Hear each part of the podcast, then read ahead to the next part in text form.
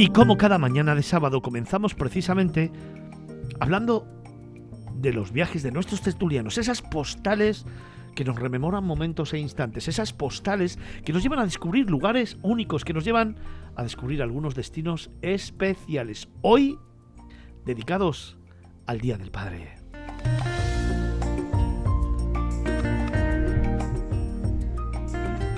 Y es que mañana es San José, es el Día del Padre. Por eso hoy queríamos recordarles, queríamos preguntarnos cuál ha sido ese viaje que tenemos todos en la cabeza, que hicimos con nuestro Padre, que nos marcó de una forma u otra, que recordamos siempre y que hoy queremos traer aquí como una postal.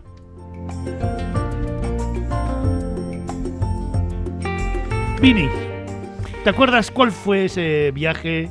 especial, ese destino, esa primera postal que hoy traemos al programa? Pues tengo muchísimos viajes así como recuerdos con mis padres, pero realmente si tengo que poner el foco en mi papá, la verdad que el, lo primero que se me ocurre, lo, el primer recuerdo que sale en mi cabeza es siempre que aquellos viajes que cuando íbamos a su pueblo, porque realmente es cuando le veía, se le cambiaba la cara, o sea, es que se iluminaban los ojos cuando llegábamos al, pueblo y yo digo, pero ¿qué, ¿qué, tendrá de tanto especial este pueblo si no tiene nada? Y yo me aburría muchísimo en el pueblo, muchísimo. Pero yo veía en sus ojos como una ilusión tan grande que para mí lo hacía especial. Pues realmente lo que recuerdo es eso, que no era tanto el lugar o el, o el tipo de ciudad, sino que mi ilusión iba un poco en sincronía con, con él. sí. Ah, y era el pueblo, ir al pueblo. Al pueblo, el, mira, a ver, el pueblo, yo ya creo que os hablé de, del pueblo. Sí, lo hiciste una vez. Minervino Murge. es un pueblo muy, muy pequeño y está en provincia de Bari. En Bari.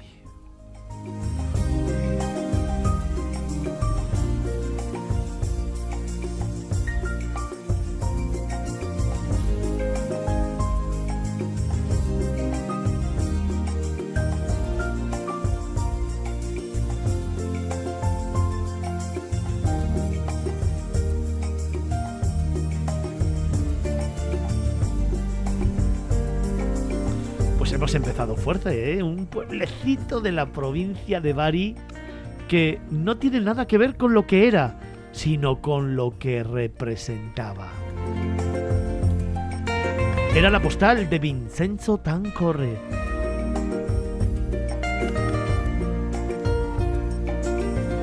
Pero la siguiente, quiero que me la cuente Antonio Picazo. Antonio, buenos días. ¿Qué tal? Buenos días, grupo de, masculino. Es verdad que, es que nos lo están criticando ya, que aquí la paridad no se da, y es verdad, ¿eh? Es que somos todos chicos. Mira que las chicas al final se nos han ido yendo todas. No, han soportado la presión. ¿eh? Claro, ¿no? somos un grupo para ir a jugar al billar. Sí, sí, desde luego. O para tomarnos unas copas después y, amargarnos las penas, porque madre de Dios. Bueno, cuéntame tu postal, venga, esta mañana. A ver, ¿qué me, qué, ¿dónde me llevas o cuál es ese recuerdo que tienes con tu padre? Mira, yo lo he titulado, el, eh, porque va a tener mucha relación, El tren de la tos. Tos de toser, ¿eh? El tren de la tos. Y, y os cuento lo siguiente, mira. Cuando hace ya mucho tiempo, eh, cada año mi familia se planteaba llevar a cabo las vacaciones de verano, se encontraba eh, con, dos, mm, con dos problemas. Por un lado, el gasto que esto suponía al presupuesto del hogar y por otro, el hijo pequeño enfermizo que por lo visto siempre elegía el periodo de vacaciones para ponerse malo. El primer inconveniente se solía salvar gracias a los tres empleos que por entonces mi padre tenía. El segundo ya resultaba más complicado. Eh, ya se solucionaba con más eh, problemas, porque el niño, además de otras dolencias, era propenso a padecer todas las enfermedades típicas de la infancia, sarampión, paperas, eh, varicela, todas. Y casi todas aparecían en verano y en vacaciones. Ah, una cosa que quiero destacar, el niño enfermizo era yo. Eh, un año, un verano especialmente tórrido, abrasador, bochornoso, cuando, mm, como era habitual, discurrían nuestras vacaciones en Alicante, decidimos ir a pasar el día a Benidorm junto con varias familias amigas.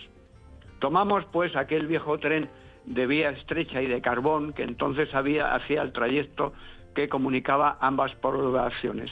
Y así eh, permanecimos en Benidorm a lo largo de una estupenda y abrasadora jornada de playa. Hasta el atardecer y hasta eh, una misma hora en que eh, hordas de veraneantes, pieles rojas, pies de arena y cabellos salados como anchoas, se embutieron a la misma vez que mi familia en los dos únicos vagones con que aquel ferrocarril contaba. El convoy circulaba tan caliente como atestado, no cabía ni una sola sombrilla más. Pero he aquí que al niño enfermizo, o sea, a mí, quizá debido a la carbonilla que despedía la locomotora de aquel tren tardío, me vino un severo ataque de tosferina, enfermedad que ese año le tocaba el turno entre mi catálogo de males infantiles veraniegos. Y empezó el recital. Cajué, cajué, cajué, cajué. Tomaba aire y otra vez. Cajué, cajué, cajué, cajué, cajué. Eh, tos y más tos, calor y más calor. Y en el vagón en donde iba mi familia, las familias amigas y muchas familias más, se corrió la voz. Aquí hay un niño con tosferina y es contagiosa se produjo una desbandada, una verdadera estampida, la muchedumbre se trasladó atropelladamente al otro vagón, todos, familias enteras, con sus armas y neveras portátiles, todos menos mi padre y yo, que nos quedamos absolutamente solos en el vagón. Yo tosiendo y él cogiéndome de la mano y poniendo eh, su mano, su otra mano en mi hombro. Sí, nos quedamos solos en el anochecer del Mediterráneo, pero aunque yo nunca se lo dije, también nos acompañó mi agradecimiento hacia él. Hice muchos viajes más con mi familia, con mi padre, pero aquel que realicé eh, entre calores y toses y que sin ser el viaje más bonito fue el mejor de todos ellos, en aquel tren de la tos.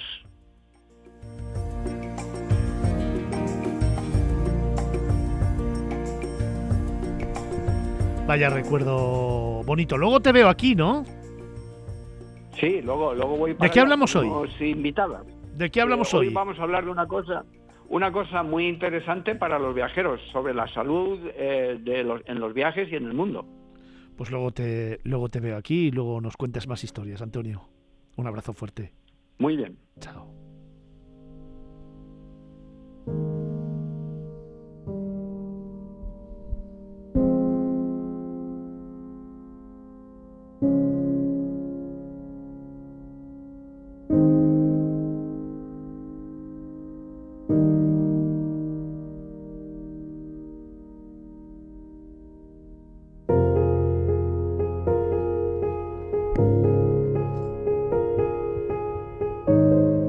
Con la tercera de nuestras postales en este día previo a San José.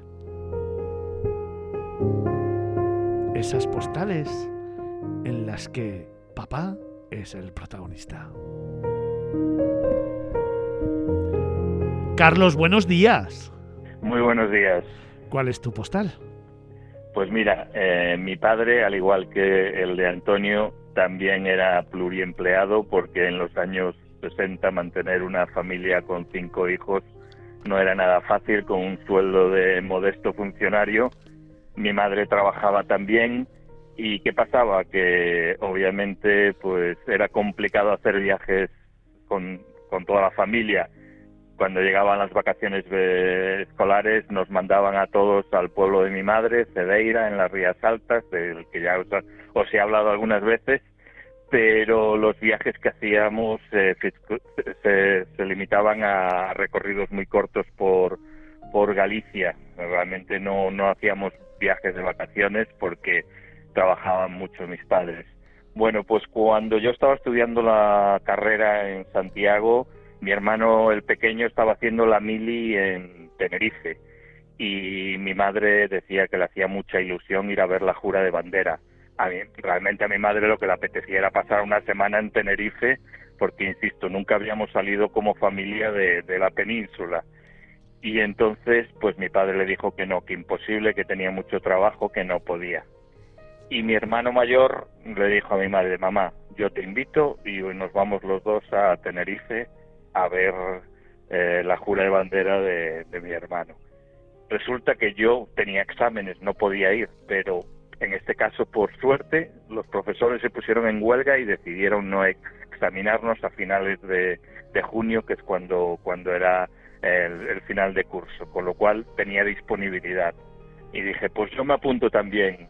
Y entonces eh, mi madre dijo, pues ¿sabéis qué? Nos llevamos a las niñas, que eran mis dos hermanas pequeñas, eh, que estaban en el colegio todavía, pero bueno, pidieron, eran pequeñas, pidieron una semana de, permiso y al final mi padre se vio casi, entre comillas, acorralado, porque era, se iba a quedar solo y nos íbamos todos a Tenerife. Entonces, haciendo seguramente un montón de, cábalas para poder pedir permiso en los cuatro trabajos que tenía, pues decidió venir con nosotros también a Tenerife y además haciendo un grandísimo sacrificio porque el, ese domingo, que estamos hablando de junio del año 83, jugaba el Deportivo para subir a primera después de varios años en segunda división. Y le bastaba con empatar en Riazor contra el Rayo Vallecano para subir a primera división. Y mi padre sacrificaba, no iba a ver ese partido, porque él era y es todavía socio del Deportivo desde los 15 años y finalmente se sacrificó y pasamos una semana extraordinaria en Tenerife y fue el último viaje que hicimos toda la familia juntos, los cinco hermanos y mis padres. Y de esto hace exactamente ahora 40 años. O sea, imagínate cómo lo tengo atesorado.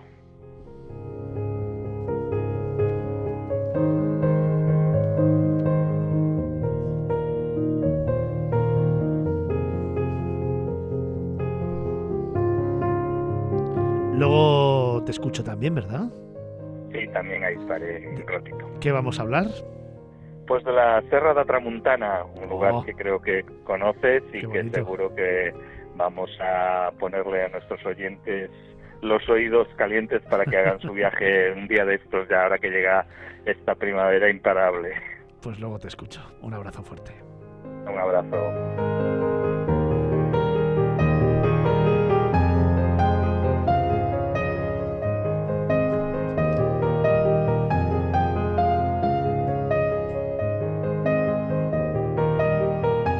Javier, ¿y tú dónde me llevas en tu postal previa al Día del Padre? Pues esta vez ha sido fácil elegirlo, ya que bueno, mi padre no es la persona más viajera del mundo, le cuesta un mundo viajar, pero bueno, eh, la verdad que hay recuerdos bonitos. no es el mejor viaje que hemos hecho nunca, porque ha sido al lado, fue, ya ves tú, a, la capital, a Jaén Capital, y ni siquiera fue un viaje de placer, de hecho fue en pleno en pleno día laboral. Yo me tuve que ir del cole, no sé si era el médico, la verdad que no me acuerdo. Solo me acuerdo que tenía siete años y que me llevó al cine a ver el Joroba de Notre Dame. Y luego nos fuimos al castillo de Santa Catalina, de Jaén, castillo precioso, de los mejores que he visto. Y ya es difícil porque en Jaén, que es tierra de castillos, es el sitio con más castillos del mundo, solo por detrás de, de Jordania, no me acuerdo de era, de Oriente Medio. O sea que fíjate cómo está el nivel, pero es que el de, Santa Catalina en especial es la hostia. Aunque con siete años no lo pude apreciar mucho, que yo era bastante pequeño, pero sí que me gustó ver que es que divisaba la provincia entera. Veías el valle del Guadalquivir, veías el sur, la Sierra Sur, la Sierra de, de Cazorla, Segura, Las Villas, Sierra Mágina y también por el norte. O sea que era una vista espectacular, también por supuesto de la ciudad de Jaén y es uno de los recuerdos más bonitos que recuerdo. Mi padre me ha enseñado muchísimas cosas. Gracias a él tengo un, para mí, vamos, eh, y siendo modestos, un buen gusto musical, gracias a él. Cierto criterio a la hora de más o menos afrontar las situaciones en la vida y sobre todo una de las cosas que más me pegó fue el gusto por la historia. porque al estar en ese castillo, ver ese, ese monumento, esos restos arqueológicos, que hay tres tipos de fortalezas diferentes dentro de ese compendio, de ahí hasta un parador nacional incluso pues me hizo que me picara el gustillo por la historia, por la mitología, por la investigación, por leer, por informarme, por empaparme de cultura, por llevarme a un castillo, fíjate, la tontería, ¿no? Y recuerdo eso vivo, ese estar ahí en el mirador con mi padre, y la verdad que fue una auténtica maravilla.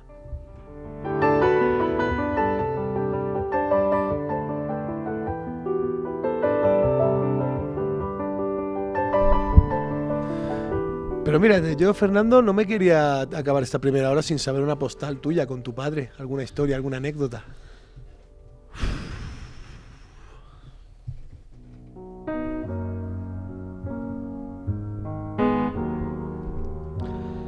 Pues fíjate, yo te diría, te contaría que... Mi padre fue quien me enseñó a viajar y yo creo que quien me inculcó el amor por los viajes y, y la pasión por descubrir lugares nuevos. Mi padre viajaba desde siempre, en esa actitud de la que yo hablaba al principio del programa esta mañana. Era un trabajador incansable que en su profesión, aparejador, iba levantando sueños y construcciones en cualquier parte de España y luego fuera. Y siempre intentaba compartir con nosotros, a pesar de su ausencia, a pesar de no estar nunca en casa, a pesar de hacer jornadas intempestivas, saliendo a las 6 de la mañana de casa y volviendo a las 12 de la noche, incluso los fines de semana. Nos intentaba inculcar aquellos lugares donde había ido, donde trabajaba, e incluso programaba visitas a obras los fines de semana para que nos fuéramos con él. Tengo muchos recuerdos. El primero, cuando empezó a levantar grandes edificios en Valencia y nos llevaba los sábados a esa maravillosa ciudad, nos dejaba en la playa del Saler o en la Malvarrosa. Él se iba a ver las obras y luego a la hora de comer estaba con toda la familia tomándose un arroz y disfrutando de la playa, y volvíamos esa misma noche. Tengo recuerdos de cuando me acompañaba en mi infancia a Cubas de la Sabra, un, Sagra, un pequeño pueblecito, el último de la comunidad de Madrid antes de llegar a Toledo, donde teníamos una casa y me llevaba todos los fines de semana para que pudiera hacer una de mis grandes ilusiones, jugar al fútbol. Me acompañaba en cada viaje. Yo tuve la oportunidad de jugar a nivel profesional en un gran equipo, en el mejor del mundo. Y me acompañaba siempre a cada concentración, a cada viaje, a cada lugar donde jugábamos. Y me iba contando el sitio al que íbamos a ir. Tengo también otra imagen que es, como no, su, su Málaga, su Marbella. Allí siempre que podía se escapaba, incluso en los últimos años de vida.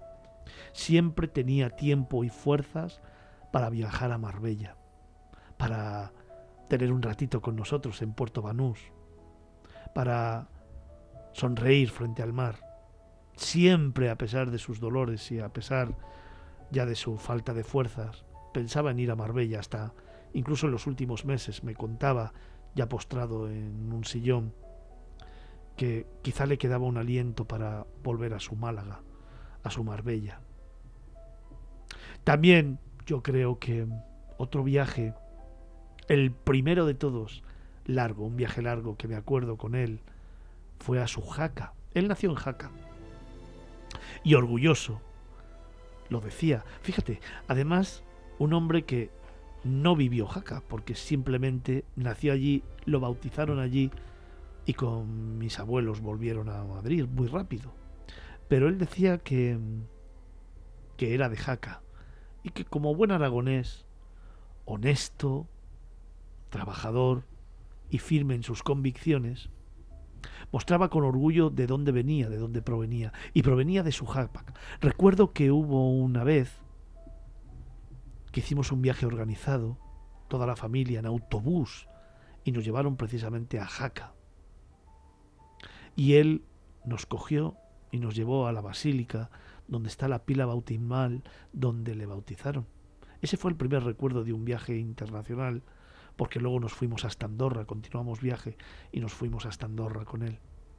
Ese fue el primer viaje que recuerdo en familia, todos juntos. Pero luego han sido infinidad de veces las que, por H o por B, mi padre ha viajado con toda la familia, salvo conmigo, porque yo desde los 18 años pues ya estaba trabajando en esta maravillosa profesión y evidentemente esto del periodismo te va exigiendo más y más y más, es como una pequeña enfermedad que te va poco a poco recorriendo todo el cuerpo, no te deja y te va pidiendo más, sobre todo aquel que la ama y le gusta. Entonces coincidían muchos viajes en los que yo no podía estar, bueno, la gran mayoría, porque siempre estaba trabajando. Pero me encantaba cuando volvía, sobre todo cuando lo hacía con mi tía Julia, mi madrina, su hermana, sentarme en una mesa, y ese es el gran viaje que recuerdo, y coger el proyector de diapositivas y en ese carrete en el que iba metiendo lentamente cada foto, colocarlo en el proyector, poner siempre la pantalla que él iba sacando de una funda y que ponía como si fuera una forma de hacer las cosas intrínseca a él, apagaba las luces y nos pedía silencio, fíjate, en un proyector en el que no se trasladaba el sonido. Nos pedía silencio a todos y empezaba a pasar con ese sonido tan característico del proyector de diapositivas que muchas veces se atrancaba y que había que que había que cortar la emisión en el que iba poniendo eso cada foto de su viaje anterior le encantaba hacer diapositivas coger esa caja donde venían todas ellas empezar a verlas y convocarnos un sábado un domingo a que viéramos las fotos con él con toda la familia y nos contaba su viaje esa era la mejor manera que tenía de viajar conmigo. Yo no estaba nunca en los viajes, pero él me los contaba a través de fotos. Y eso yo creo que es uno de los recuerdos imborrables que tengo de mi padre y del turismo, porque sabes una cosa, ese proyector y decenas de miles de diapositivas las tengo guardadas en mi casa.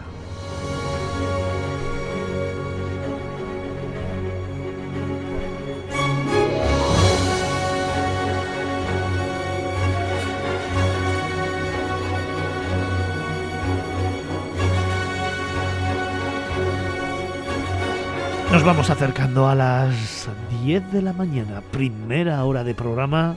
¡Wow! ¿Cómo se va el tiempo? Consumida. Mañana es día de San José, mañana es el día del Padre.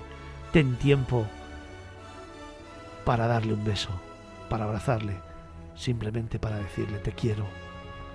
Porque luego a veces ya no están y te arrepientes de no haberlo hecho.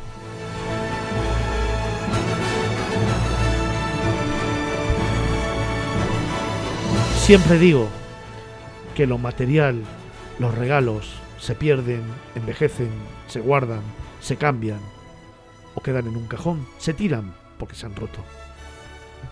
Una carta escrita de puño y letra por cada uno de vosotros, estoy absolutamente convencido que puede ser el mejor regalo que le puedes hacer mañana en el Día del Padre y estoy convencido que la guardará para siempre. Una carta, un abrazo y un te quiero es el mejor regalo que le puedes hacer en el día de San José a tu padre. Capital Radio. Miradas viajeras.